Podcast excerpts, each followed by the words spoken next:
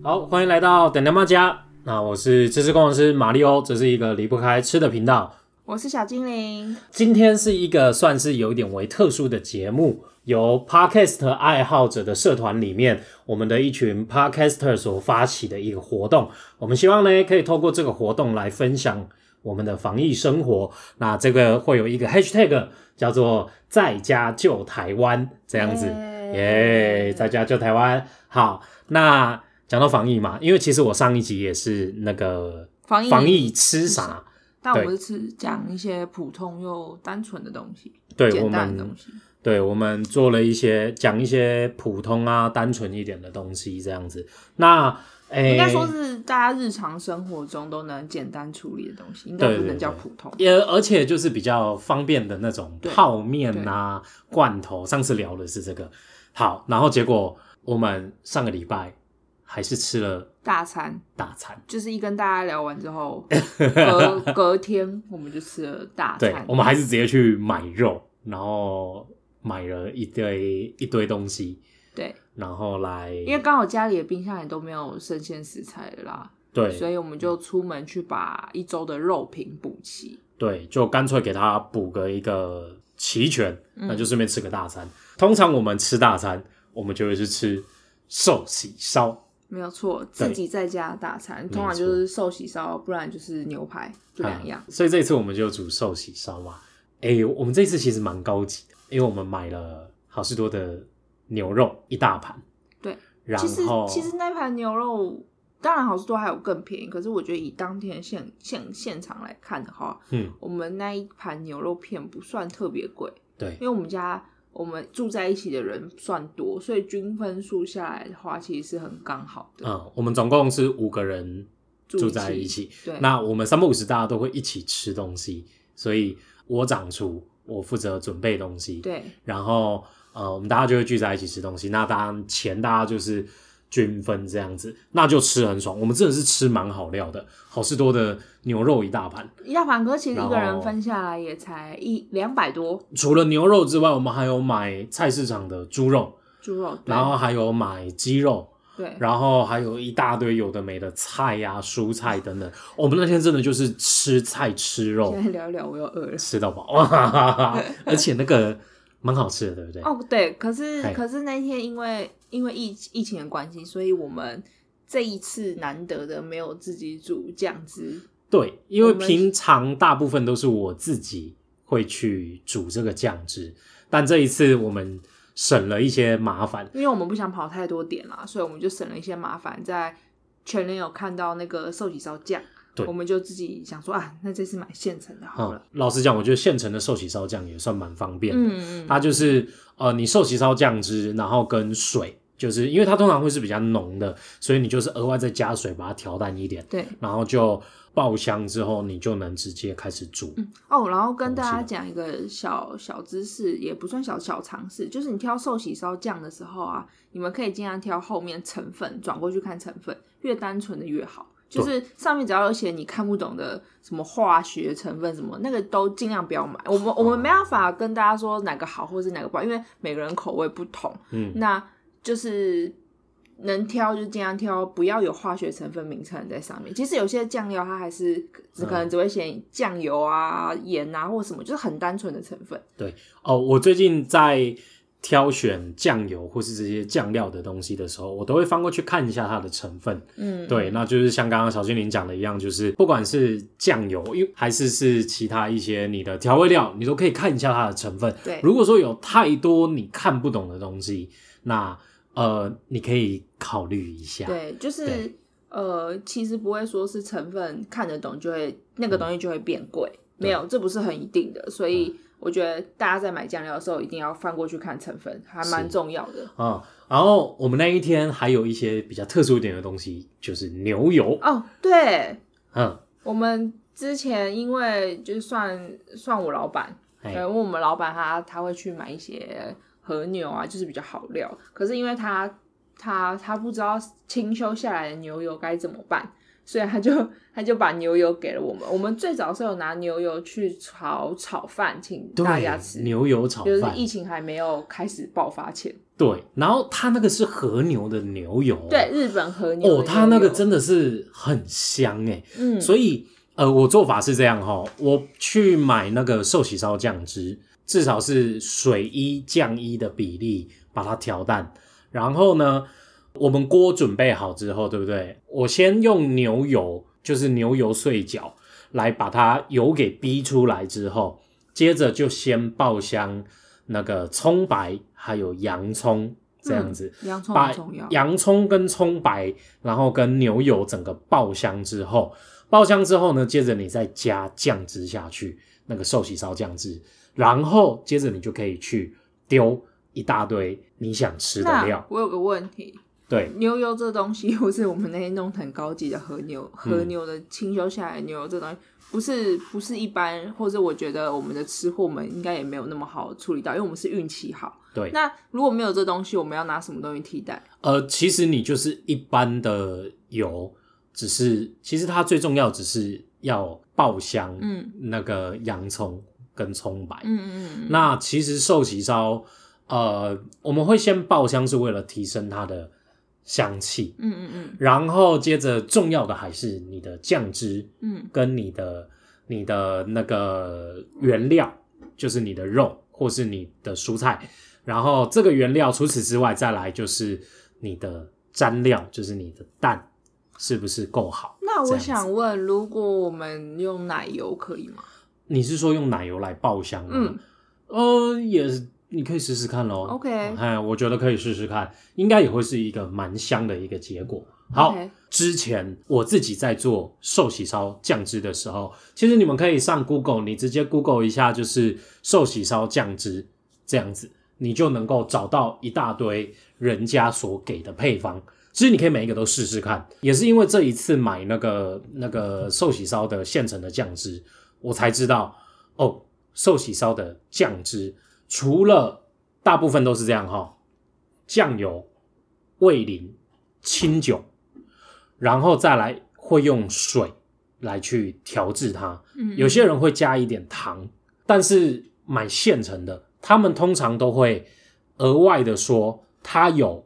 煎鱼风味，哦或者对是昆布风味。而且我们这次买的酱酱汁比我们平常吃的还要偏甜。对，嗯所以我上网我找了很多的做法，我稍微念一下，一个最简单的做法就是酱油一比上味淋一，比上清酒一，再比上昆布高汤一点五，也就是说，有些人家大部分其实是这样做哦，酱油、味淋、清酒以及水，他们是一比一比一比一、嗯这样子是最快的。嗯嗯，那有人会去把那个水的部分，嗯嗯嗯，把它换成高汤。哦那么你的高汤，你可以把它换成昆布高汤，或者是柴鱼高。汤嗯或煎鱼高汤等等的。那我们对详细一点的食谱，我这边整理整理，我再 po 在 IG 上。对，没那错，大家就有有有可以的话，就追踪我们的 IG，我们上面都会分享次次工程师他自己研究出来的食谱的、嗯没错，。然后呢，其实呃，像刚刚讲的，呃，你还可以加一点糖，对不对？对，就是你可以呃，就是比较甜口一点的话，嗯嗯那除了加，你可以加砂糖，也可以加冰糖，甚至有人会加麦芽糖。嗯，哦。然后至于呃，例如说你在做柴鱼高汤或者是昆布高汤比较麻烦，对不对？其实网络上都有一些更简单一点的做法。嗯嗯嗯，那呃，其实这些你做好之后的这个寿喜烧酱汁，你是可以保存至少两周，而且其实它一点都不麻烦。说真的，做寿喜烧酱汁非常简单，那我有个问题，你刚刚说我可以加很多糖，呃，那一点糖。不是就是不同种类的糖一对点糖，那哎红糖、黑糖什么都可以 try 来看的意思，呃，就看自己想吃什么口味。主要是看它合不合适，啊，是不不会说不能加，嗯嗯就是试试看。你不是对啊对啊，所以我实跟验精时神嘛，间所以我对不今对天跟你提了这些问 题啊，所以我刚好好巧不巧，我手上就只剩下黑糖，哦那我可以加黑糖吗？你可以试试看咯，搞不好别有一番风 味。黑黑姜糖 的，你也可以试试看试试看看咯。哦 OK 好，那呃，一般来讲他们会煮滚之后，对不对？嗯然后接着会放凉。那他们煮滚之后啊，如像刚刚讲的柴鱼高汤或者是煎鱼高汤，如果你连这个都比较懒的话，你全部煮滚之后，对不对？嗯嗯，然后接着你就把昆布跟柴嗯鱼，你就直接泡在这个你刚刚煮沸的寿喜烧酱汁里面，哦大概泡个两三，分钟之后，你再把这些东西捞起来，嗯嗯，这样子它也会有风味进去。嗯对，好，然后呢，呃，其实这个酱汁它可以拿来做很多的日式料理，对在日式料理里面，其实啊。不好意思打断，说到做日式料理，我之前就是拿类似这种酱汁做了，我一直很得意的嗯秋刀鱼煮炖煮煮物，好，那其实，在日式料理的酱汁里面，他们离不开酱油、味淋、清酒。嗯，对，只要这三个东西近乎于一比一比一，他们可以，你就可以做出非常日式风味的东西。没有错。那清酒其实你可以把它替换成米酒，酒，对，在我们台湾这边做菜来讲会比较方便一点。嗯，那这个基基本上，例如说你有猪肉片，对不对？对你先用蒜头下去爆香一下，然后接着稍微呃，接着你就可以酱油一、水一，然后味淋一、嗯米酒一这样子，嗯你就可以直接下去，就是把把这个肉片一起煮。那嗯嗯你的这个肉片吸收这个酱汁之后，你就会是一个很很好吃的日式风味的一个肉，这样子。哦，说到配酱汁吃日式风味的肉，你嗯知道我吃寿喜烧吃到后来，嗯，我的肉片夹起来，对，我都会配生洋葱。必须超级好吃欸。嗯以前吃不会，后来是、我忘了是跟哪个朋友吃，我看他这样吃，我就就是我啊啊，就是你啊。啊哈 哈哎、很好吃哎、就是肉的嫩啊，然后因为洋葱，如果你挑比较好一点的，或是其实寿喜烧店他们提供的都蛮好的，它不会那么辛它辣，不会辛辣，它可会是是甜对对你的肉的软嫩，刚煮好的软嫩，嗯然后配上洋葱的脆口跟甜，那搭配起来是很解腻、很爽口的。呃，你可以你可以吃得到寿喜烧酱汁的咸鲜甜，然后又吃得到洋葱的一点微微的辛辣跟那个甜味，然后再来你如果有沾蛋的话，你又可以提升一点滑顺感，对，以及那个蛋黄的香气。所以后来后来我吃比较清淡一点之后，我都是肉，然后就是还多少还是会沾点蛋黄啦。可是我蛋黄里面就不太会放酱汁，对，所以我就是肉，然嗯后蛋黄跟洋葱，我觉得这三个东西就是配着吃，对对，然我就觉后得很好吃了。对，没有错。所以其实虽然说是防疫，但我觉得在家里一样可以煮一些大餐，没有错，哎犒赏自己一下。讲到酱沾的酱汁，说那个关于蛋的部分啊，如果大家要生吃，要注意一点，就是呃，杂货店的，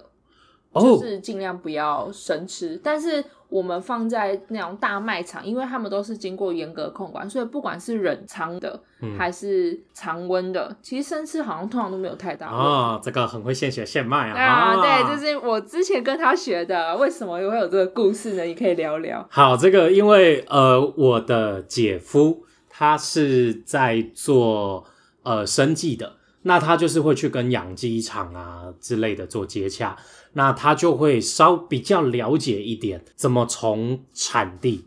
到超市嗯到你的餐桌上。其实这个过程是很巨大的一个产业链。那除非说你是有在做这个的东西的人，不然其实对我们消费者来讲，我们只不过是购买的管道不一样，对，价格有高有低，但你却不懂为什么它价格有高有低。，对，以前小时候我去买蛋都是去干妈店，对，拿我也是嗯一个塑胶袋，在一个很很多鸡蛋的那个妈妈篮就子跟你里讲说，面，你就挑个几颗对，然后大概付个五十块左右对对，对大概对有对十对几颗，对对对对。对，大概有十颗上下我，怎么觉得一我记得一颗好像八块吧？哎，对，差不多啊，啊，哎，所以所以就是你可以拿个就是十颗、二十颗左右，嗯嗯，二十颗以内，我记得没错，大概是五十块上下，二十颗以内五十块上下。，对，差不多啊，将近二十颗，哎你对们。花莲物价很便宜耶。呃，以前很久以前，很久以前，真的是我小时候。那呃，就是一般超市会有盒装的对洗选蛋，对 再来更高级一点会是是那个冷藏蛋，对，再更高级一点会是可能哦什么有机蛋，也是它也是冷藏蛋，嗯但你可能购买的管道会更少。对，那呃，他那时然后候四颗就六七十块这对样。他那时候跟我这样子讲哦，姐夫那时候他时候那时候跟我这样讲，他说鸡成长到可以生蛋的那个程度的时候，对，这个养鸡的地方，嗯，你要看它是不是那么照顾鸡，它给鸡吃了什么东你西，说像像它会有在一什么些样的环境下生活，它生活的环境干不干净，它吃的东西干不干净那，我都会我影响到这个哦蛋。不好意思插话，所以就是你刚刚讲环境这件事，就像我们现在买一些鸡蛋，它上面会特别标榜人道养殖之类是的。之类这样子去看挑选。没有错，呃，应该是是说，我我应该这样讲好了。如果说今天原本这个鸡舍，它大概只能养一百只鸡左右，嗯它为了提高产能，它去塞了两百只鸡在这个鸡舍里面，嗯啊，它同样这样去下蛋，那这个鸡的成长过程当中，跟这个蛋下下来的过程当中，是不是可能会有风险？哦，然后如果他们为了提高产能，甚至可能为了要降低成本，它让鸡吃的东西并不是那么好，甚至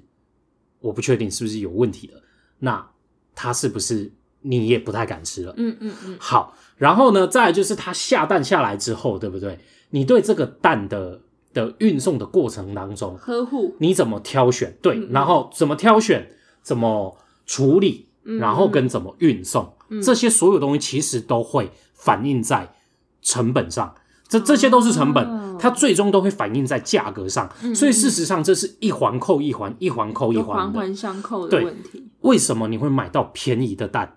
为什么你会买到贵一点的蛋？嗯嗯，嗯这些其实都是含有它的成本。嗯嗯我可以，他那时候他就跟我讲了一些故事。其实你蛋下下来，有一些它上面可能会沾一些鸡屎。对，那你有没有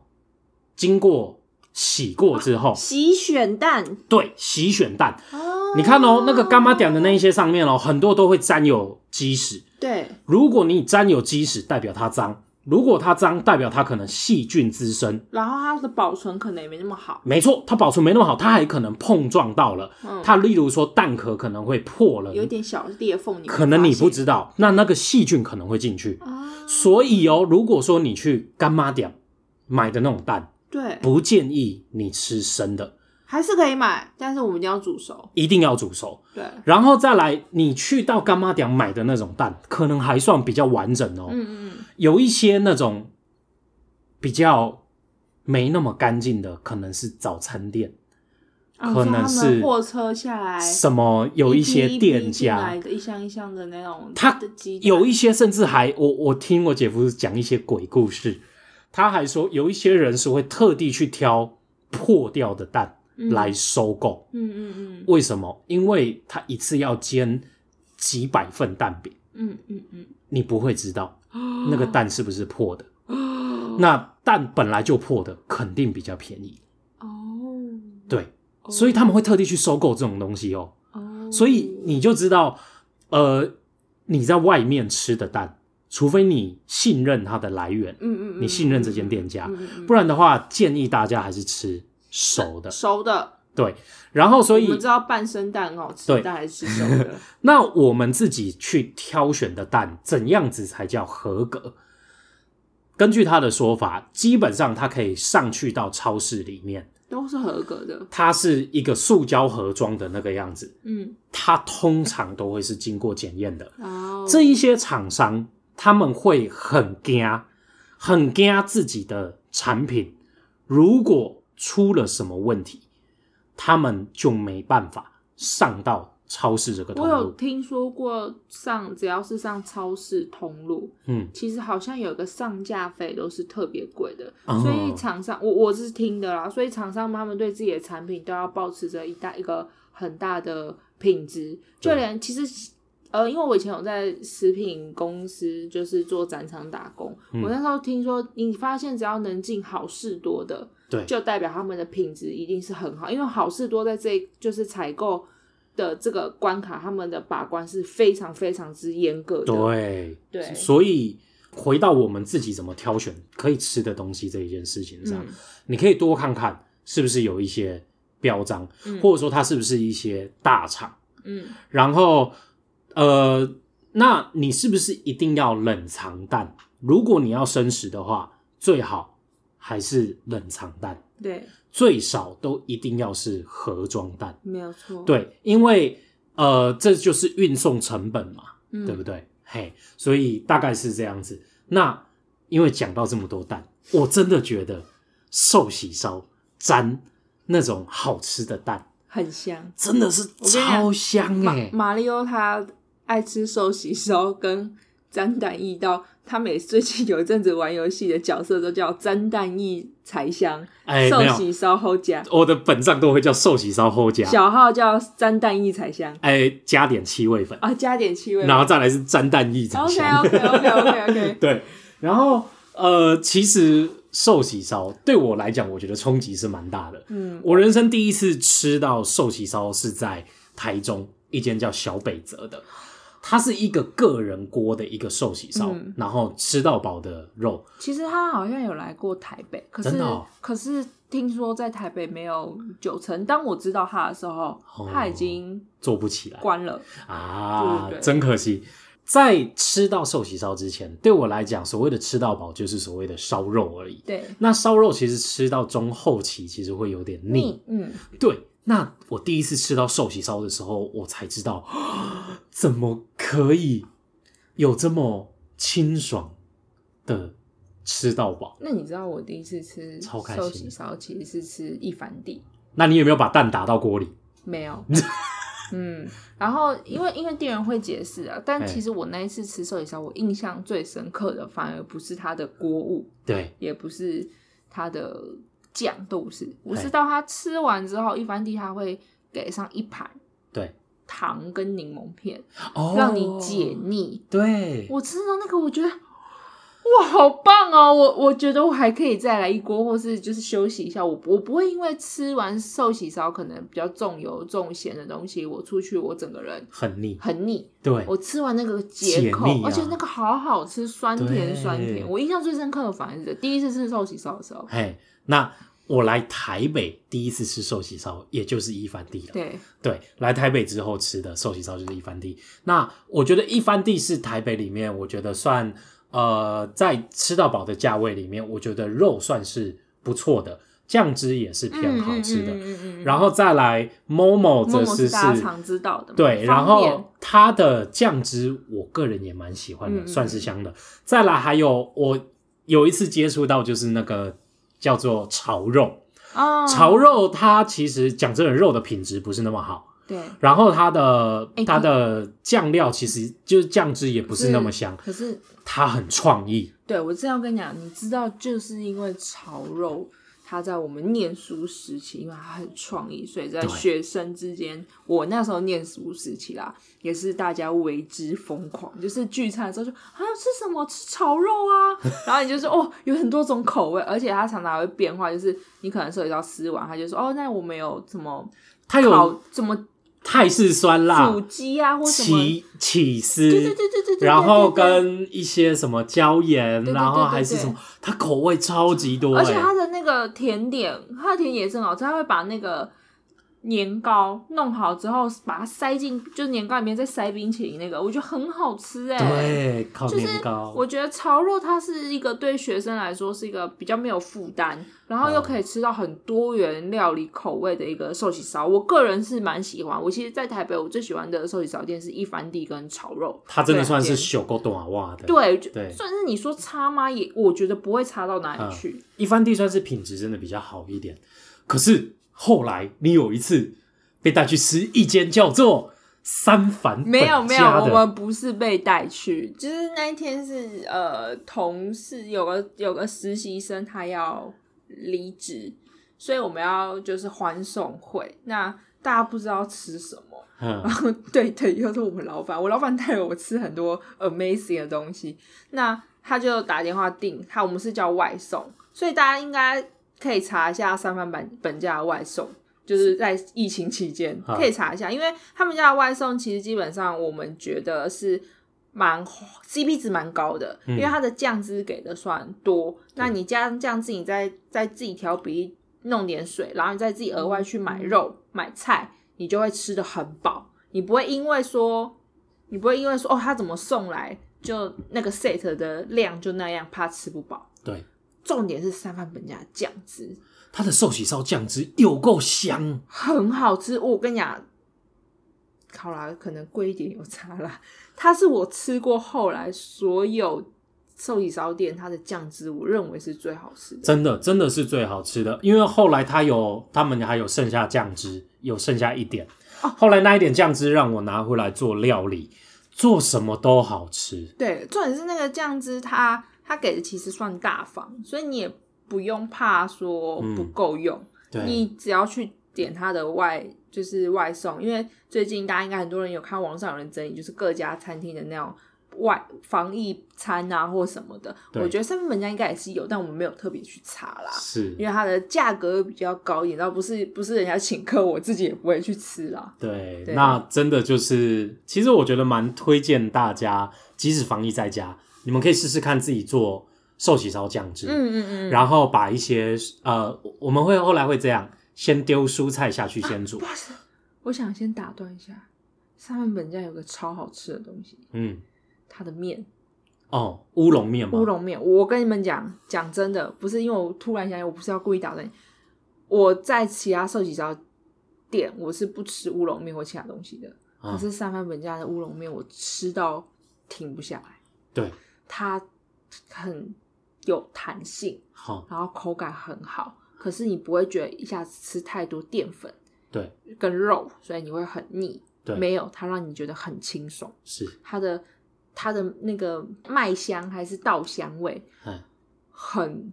很香，然后咬，然后配酱汁，是个非常非常好吃的乌龙面。哦，，对，主要是面体，它面体很厉害它可以去吸饱那个酱对，汁，因为我是喜欢吃粗面，然后可以把那个酱汁吸附上来没有，错带上来的时候，哇，就是很香，很好吃。一点淀粉，然后酱汁的咸香，对再搭一点肉，或是吃一点蔬菜，对或是菇类，对，哇！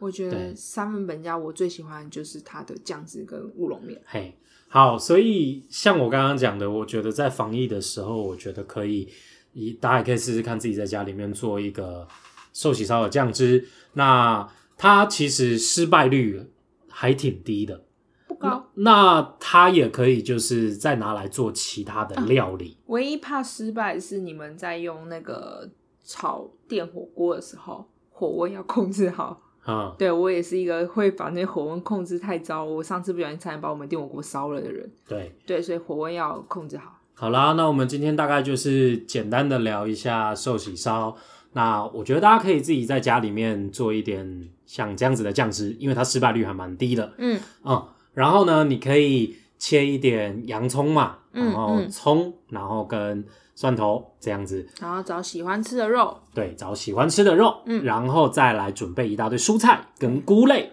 然后就全部丢下去煮一煮，嗯它就会非常非常的好吃。没有错。那大家在吃寿喜烧或是火锅的时候，就可以顺便来搜寻我们的 hashtag，听其他 podcaster 们的节目。对，那边吃边听，你就会觉得啊，这个在家救台湾这件事情其实也没有那么困难。没错你还可以解解闷，听听大家聊聊他们自己疫情在家的故事。没错，就是这个 hashtag 是在家救台湾。没有错，对，好，那今天的节目大概就到这一边结束啦。那我是吃吃工程师马里哦，嗯我是小精灵，那就拜拜啦，拜拜，大家拜拜。拜